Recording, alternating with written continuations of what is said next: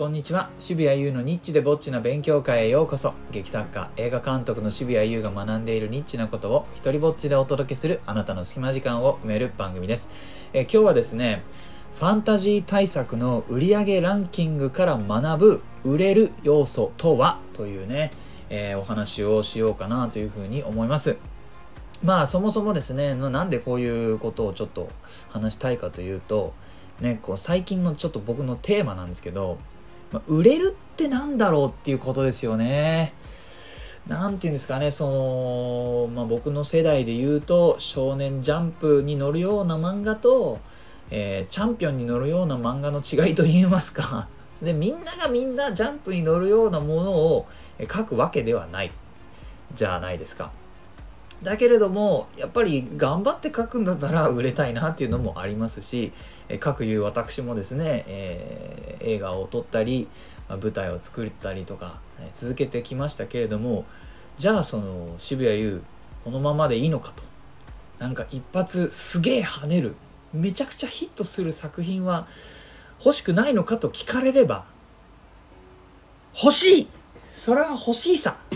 ただね、自分のなんかこのもの、もともとの傾向とか、自分が今まで吸収してきたものとか、えー、からね、そういうものが出るかなっていうね、今更ながら王道とは何かとか、売れるとは何かとか、エンタメとは何かっていうのをね、えー、ちょっと考える時期をやってます。向いてねえなって思いますよ。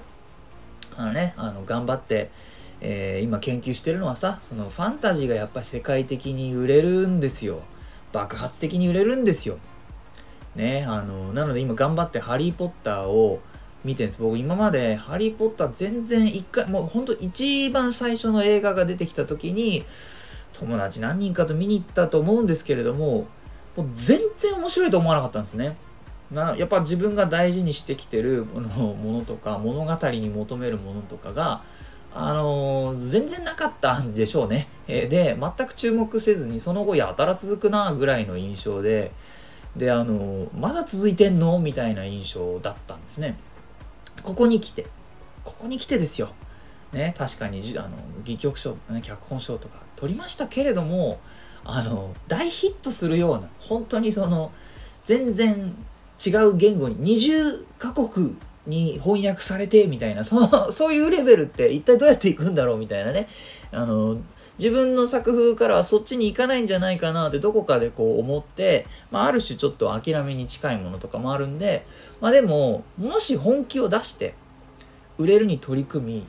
その売れるもの、人が本当にその、どんな人でもね、どんな状況でも、どんな年齢でも、どんな国にいる人でも、ある程度、それを楽しめるって何だろうみたいなのを一回考えて、自分がそれを作れるかどうか、書けるかどうか、一旦別としてね、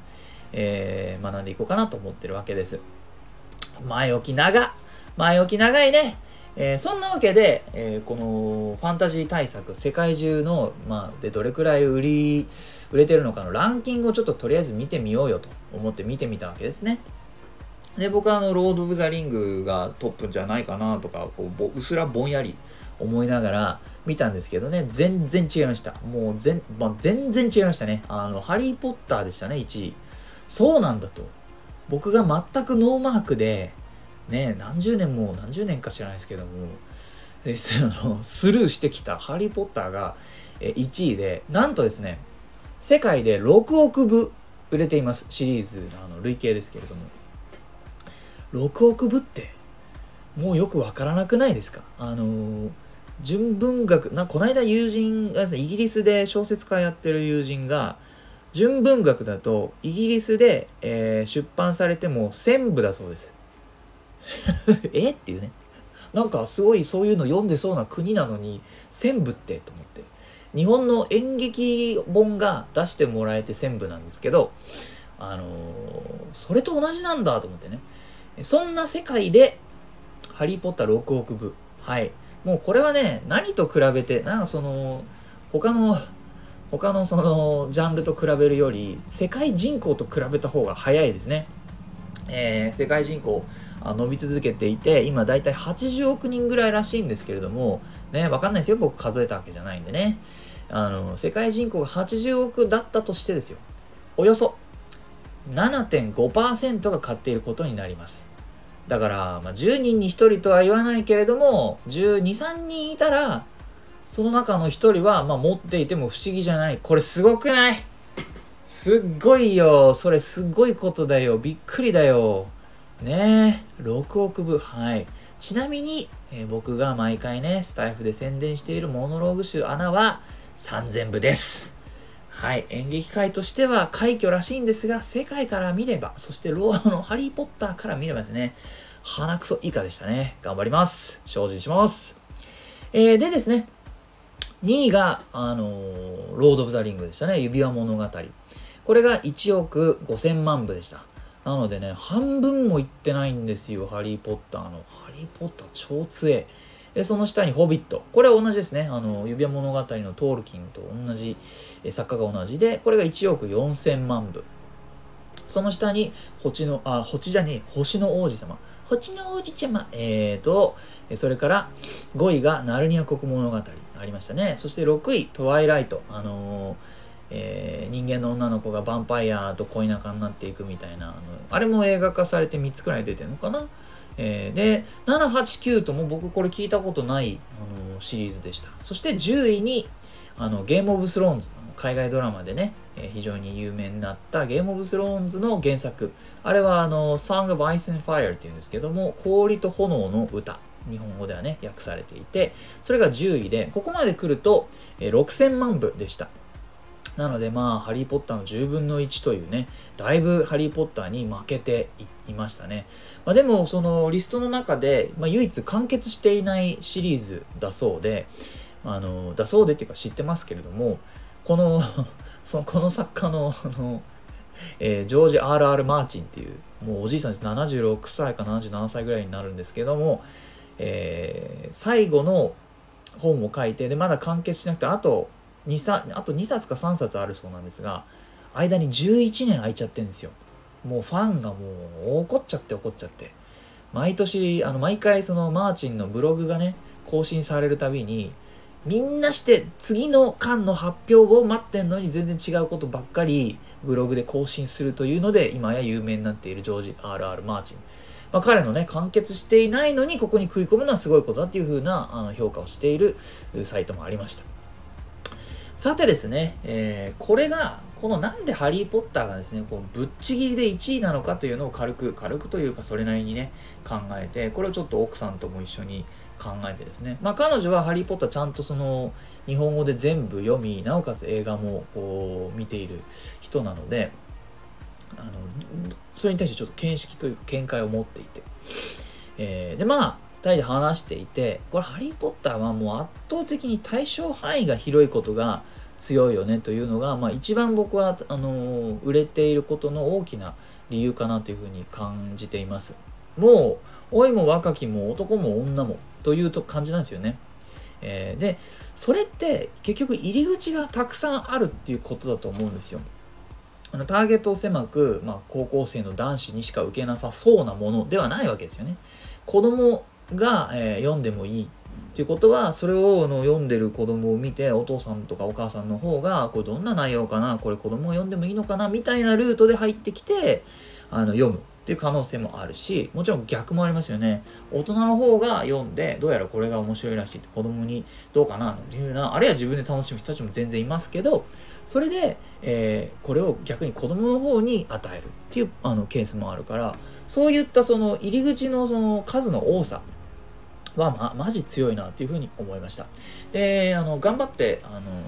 第1巻を英語でちょっと読んでた時期があったんですけれども、やっぱりあの、難しい言葉を使っていないですね。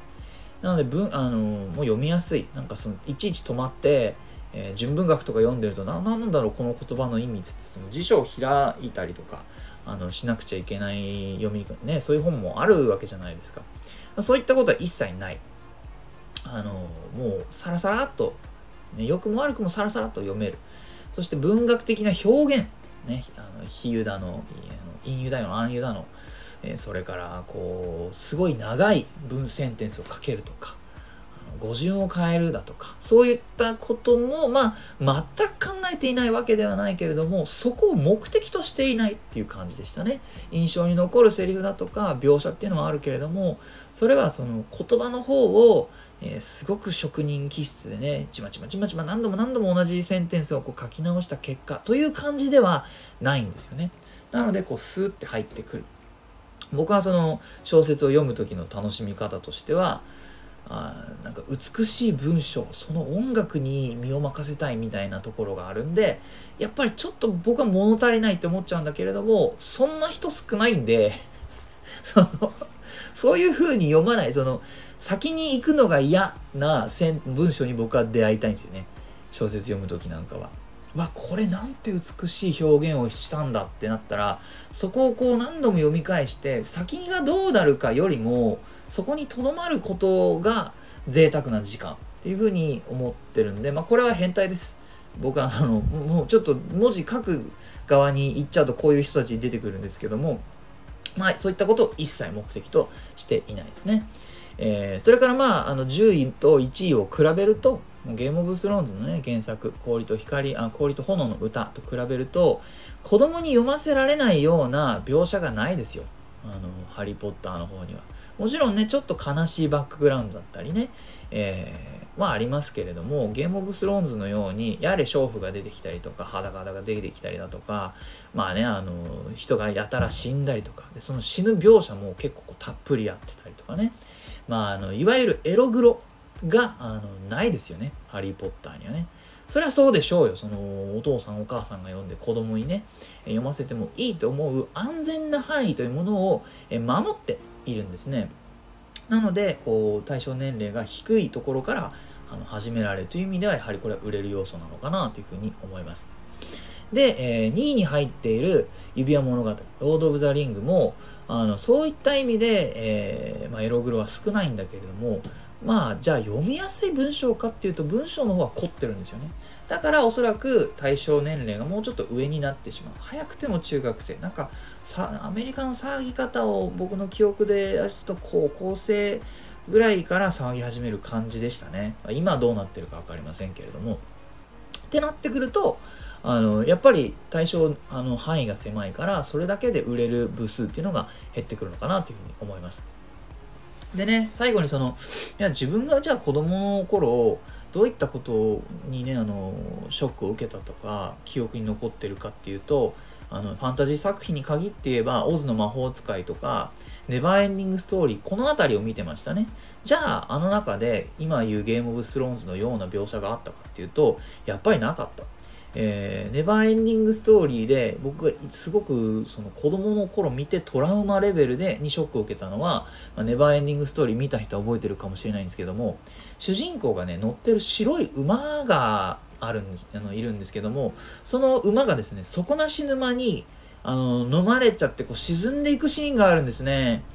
あれ今思い出してもなんか悲しい気持ちになるんですよ。もしかしては当時は泣いたかもしれない。あの、ずっとね、旅を支えてくれてる馬がですね、最後の最後、終盤間際で、えー、底なしこ、底なしこじゃねえ、底なし沼にこうずーって。で、な、主人公はそれで助かるんですけどね。えー、で、なんかあの時こうやたらショックを受けたし、こう44歳になった今でもさ、覚えてんだよ。これって相当ですよ。今、今思い出してもなんとなくこのショックなこと、出来事、自分が体験したショックな出来事のかのように覚えてるんで、で、子供の時ってね、見るもの、聞くもの、食べるもの、なんか、倍というか、何倍にも感じるじゃないですか。